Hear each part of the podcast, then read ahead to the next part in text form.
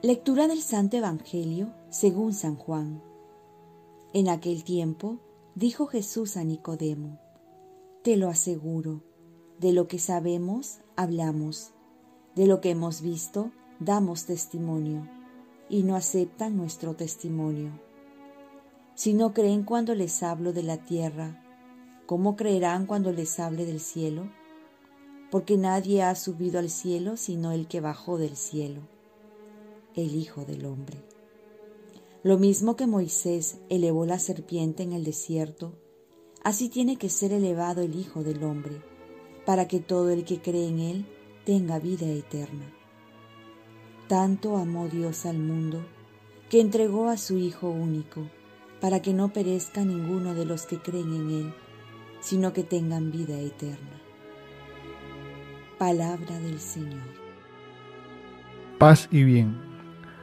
Feliz fiesta del Señor de los milagros. Si ha de pedirle un milagro, ha de ser mi conversión. Fiesta tan esperada del Señor de los milagros. Ahora se hace más necesario ante esta pandemia. La pregunta es, ¿el Señor sigue haciendo milagros? Jesús va a decir una frase bíblica, quizás la más hermosa. Tanto amó Dios al mundo que entregó a su Hijo único para que no perezca ninguno de los que creen en Él, sino que tengan vida eterna. En realidad, el fin de esta fiesta es recordarnos el amor de Dios que no nos abandona, que se ha hecho cercano, que está con el pueblo, que no se ha ido y que en la cruz muestra hasta dónde es capaz de amarnos. La venerable imagen que permaneció a pesar de tantos temblores, terremotos, nos recuerda que el amor de Dios también permanece, pase lo que pase. Dice en el libro de Isaías, aunque los montes se derrumben, mi amor por ti no cambiará. Aquí está la respuesta ante los milagros que le pedimos, el milagro de su amor. Es el mayor milagro que nos ha dado, algo que no lo merecimos y que a pesar de todo nunca nos defrauda. A pesar que le paguemos mal, siempre está vigente devolviéndonos bien.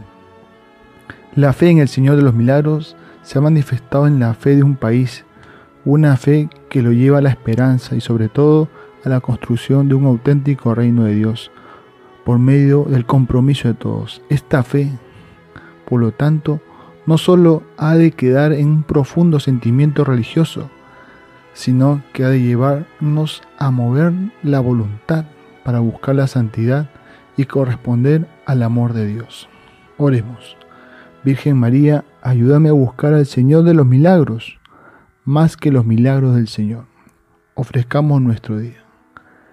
Dios Padre nuestro, yo te ofrezco toda mi jornada, mis oraciones, pensamientos, afectos, deseos, palabras, obras, alegrías y sufrimientos, en unión con el corazón de tu Hijo Jesucristo, que sigue ofreciéndose a ti en la Eucaristía para la salvación del mundo.